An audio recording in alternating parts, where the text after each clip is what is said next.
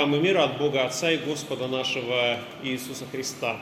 Встанем, чтобы выслушать Святое Евангелие, которое записано в Евангелии от Матфея в пятой главе, стихи с 38 по 42.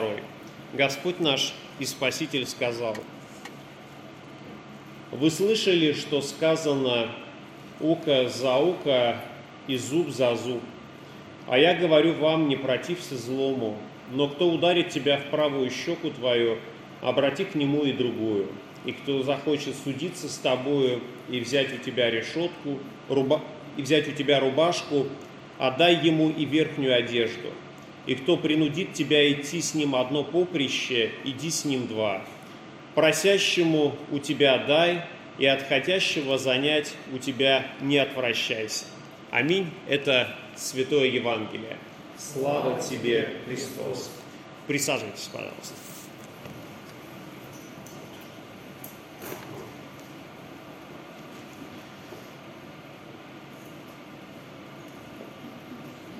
Христос в Нагорной проповеди несколько раз повторяет такой оборот. Вы слышали, что сказано, а я говорю вам. Вы слышали, что сказано древним, а я говорю вам. И Спаситель приводит э, учение, которое касается очень важных вопросов. Э, настолько важных вопросов, что Нагорную проповедь э, сравнивают непосредственно с самим законом Моисеевым, который был дан на горе Синай, и гору, с которой была произнесена Нагорная проповедь, называют горой блаженств. Христа сравнивают с Моисеем, законодателем, а учение Христова сравнивают с новым законом. Но Отчасти можно сказать, что это и так, но лишь отчасти, потому что на Моисеевом седалище восели книжники и фарисеи, а Христу нужно было не воссесть на седалище, а взойти на Голговский крест. И потому мы, с одной стороны, говорим о том, что да, учение Христова – это э, некоторый новый закон, который он принес. А с другой стороны, мы видим, что Христос, по сути своей, нового закона не приносит, но лишь исполняет то, что было написано, то, что было сказано ранее, сказано древним. Спаситель цитирует слова Святого Писания из Пятикнижия Моисеева, из Торы, в которых говорится о справедливом воздаянии – а, око за око, зуб за зуб, ушиб за ушиб, ну и так далее. Можно продолжать, потому что в, в Нагорной проповеди приведен лишь небольшой фрагмент из того, что написано в Пятикнижии. А там действительно очень большой список, где говорится о том, какое должно быть наказание, какое, было, какое должно быть воздаяние человеку, согрешившему. И закон возмездия, закон справедливого воздаяния, он заключается в наказании именно таком равносильном. И в этом, кажется, видна такая справедливость. Если один зуб пострадал, то значит наказание должно быть не два зуба, не три, а только один. И в этом видится некоторая справедливость, но э, на самом деле оказывается, что когда это звучало во времена Моисея, речь была не сколько о справедливости, сколько о сдерживании, о сдерживании ненависти, о сдерживании мести, потому что в те времена человеческое сердце не жаждало справедливости, а жаждала такой кровавой и очень серьезной мести. По крайней мере, э, в книге «Бытие» мы видим, насколько жестоко в то время э, люди старались отомстить за тот ущерб, который им причиняли. И вот закон Моисеев, око за око и зуб за зуб, в этом смысле оказывается не призыв к жестокости, как некоторые сейчас в наши дни считают, но именно такое действие, которое призвано было остановить человеческий гнев, остановить человеческую жажду мести, остановить человеческую жестокость. Ведь, по сути дела, когда мы сталкиваемся с этим э, законом в Пятикнижии, то мы видим, что совершать воздаяние, совершать отмщение должен быть не человек, которого обидели, потому что в своем гневе, на эмоциях он способен совершить гораздо больше, а должны были совершить другие, другие люди, смотрящие на ситуацию более объективно. И вот этот принцип справедливого воздаяния некоторые люди считают, что он не совсем нов в, в Библии, что это вроде бы находится и в кодексе законов Хамурапи, который был написан в Вавилоне. Кто-то находит его отголоски в римском праве, где он называется «лекс талионис» или «принцип равного возмездия». И когда люди говорят об этом, то некоторые пытаются сказать о том, что ну да, Христос не принес нового закона, так и Моисей, собственно говоря, нового закона тоже не принес, а лишь повторил, что было сказано в других районах, а, в других, другими царями или другими судьями. Но в некотором смысле с этим можно согласиться о том, что действительно не только в Пятикнижии Моисеевом говорится о справедливом воздаянии. Не только в Кодексе законов Хамурапи или римском праве об этом говорится, но само собой справедливое воздаяние, оно порою проскакивает и в человеческом сердце, потому что нам тоже, у нас тоже возникает желание некоторой справедливости, но, к сожалению, Э, это желание у нас возникает о справедливости лишь в том случае, когда обидели нас. А когда мы обидели, то мы как-то не особенно жаждем справедливости.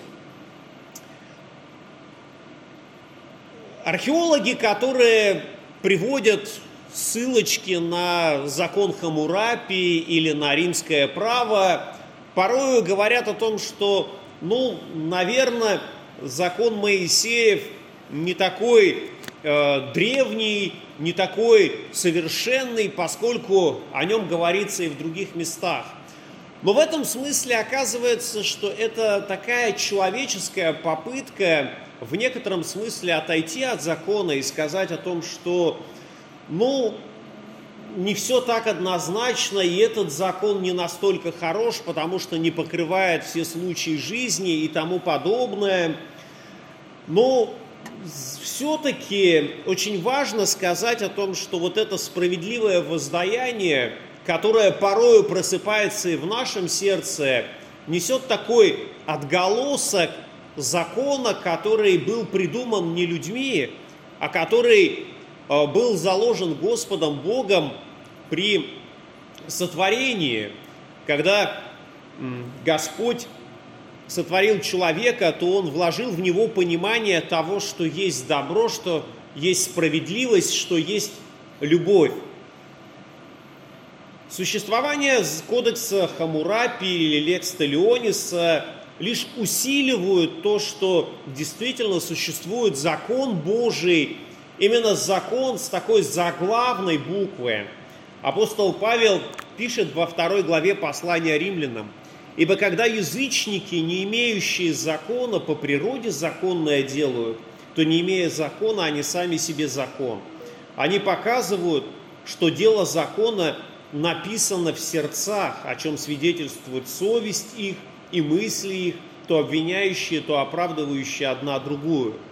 Апостол Павел говорит о том, что закон Божий записан в человеческом сердце – и действительно это оказывается вечный закон, который Господь даровал. Он появился не на горе Синай, не где-то в Вавилоне, не где-то в Древнем Риме, и изменился во времена Христа, когда Христос вот цитирует то, что написано, то, что сказано было древним.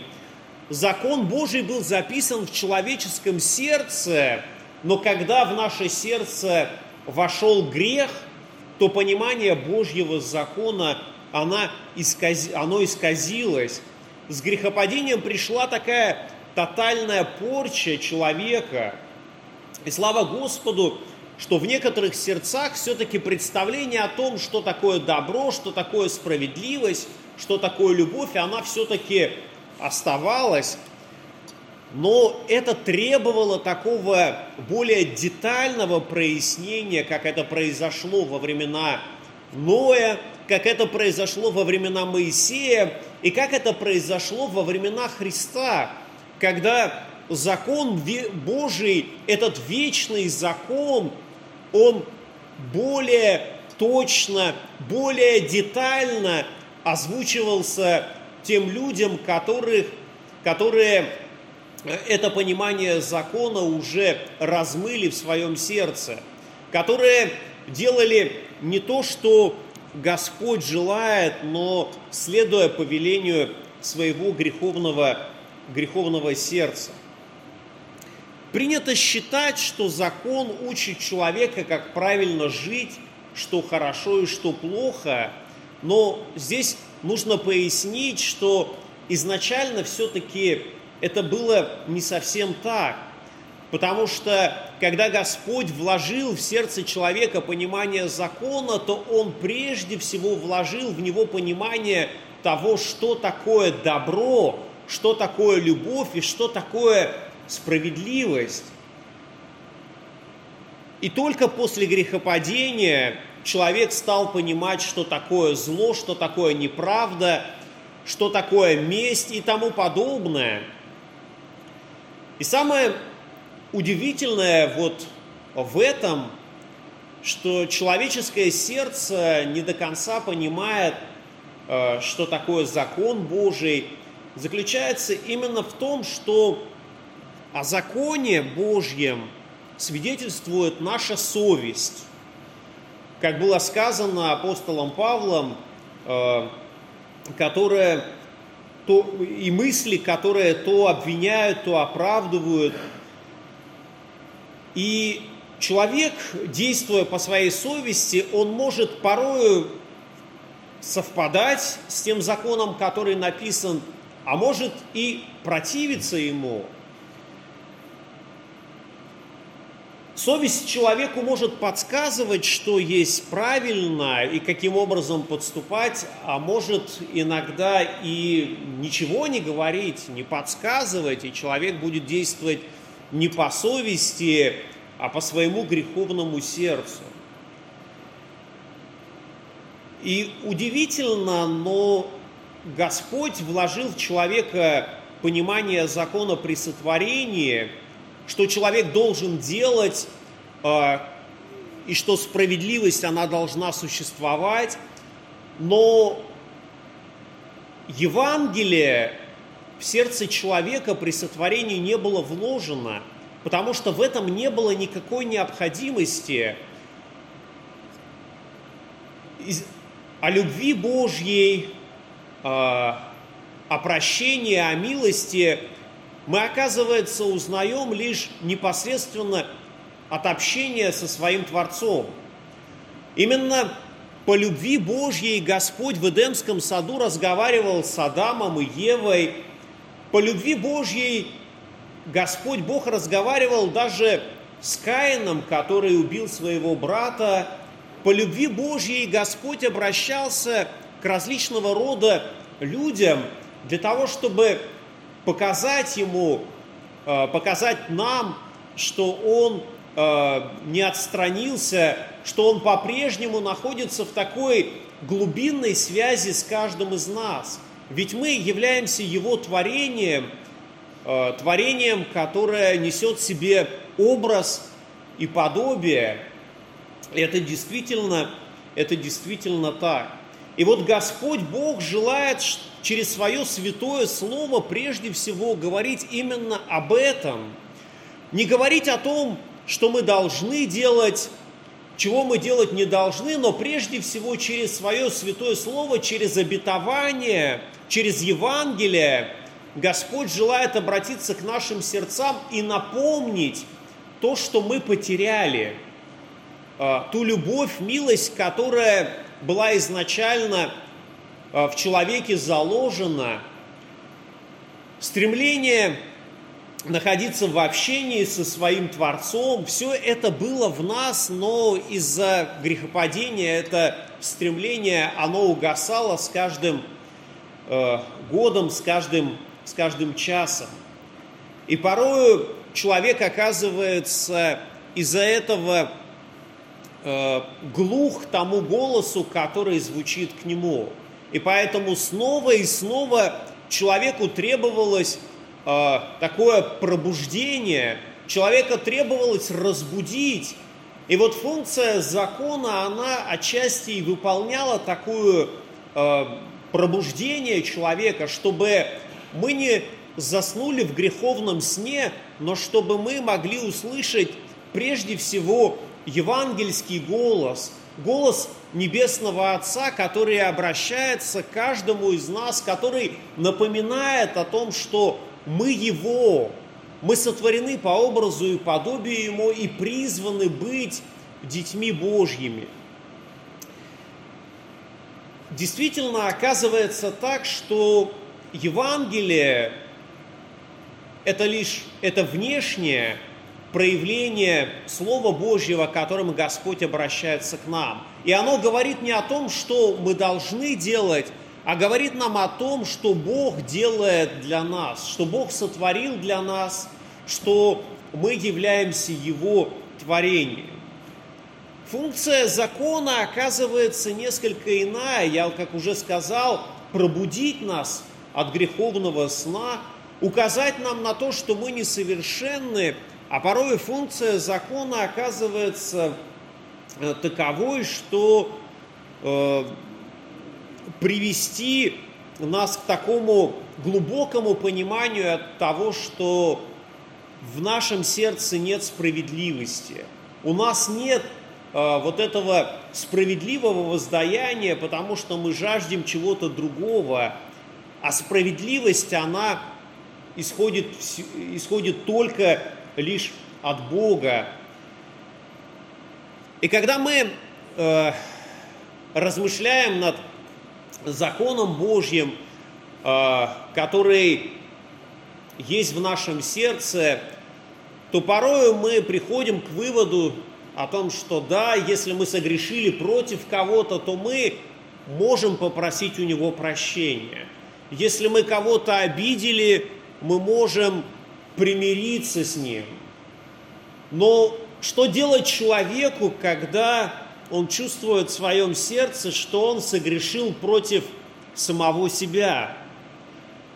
Или когда сердце, совесть подсказывает, что он согрешил против Бога, каким образом человек будет тогда совершать справедливое воздаяние, справедливое возмездие – и это оказывается таким вопросом, на который человеческое сердце, человеческий ум не способен ответить.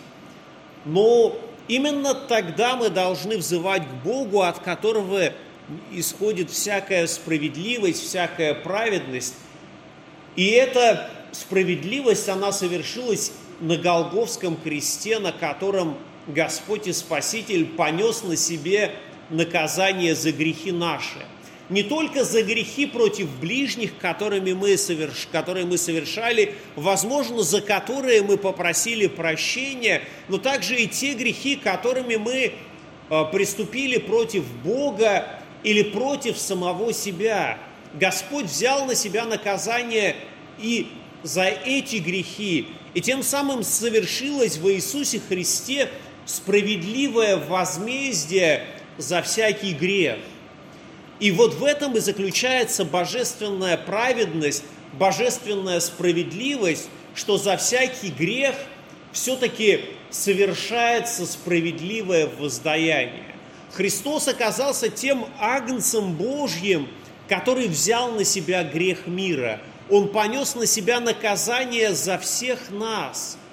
И только уповая на Христа, на Его Голговский крест, мы можем действительно получить Божье прощение и примириться не только с самим собою, но также и с Богом, что для нас оказывается очень важно.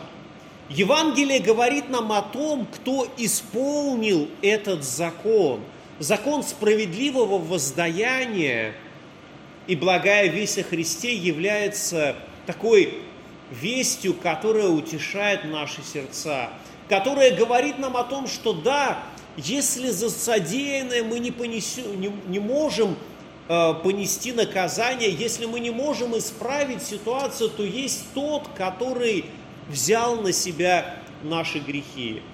И в этом уповании на Иисуса Христа мы находим утешение и отраду, потому что Господь в нем являет нам свою любовь. Будем уповать на милость Божью и руководствоваться Божьим законом любви, который был явлен нам через Иисуса Христа, ибо Он взял на себя наше наказание, взял на себя наши немощи, и ранами Его мы исцелились. И мир Божий, который превыше всякого ума, соблюдет сердца ваши и помышления во Христе Иисусе. Аминь.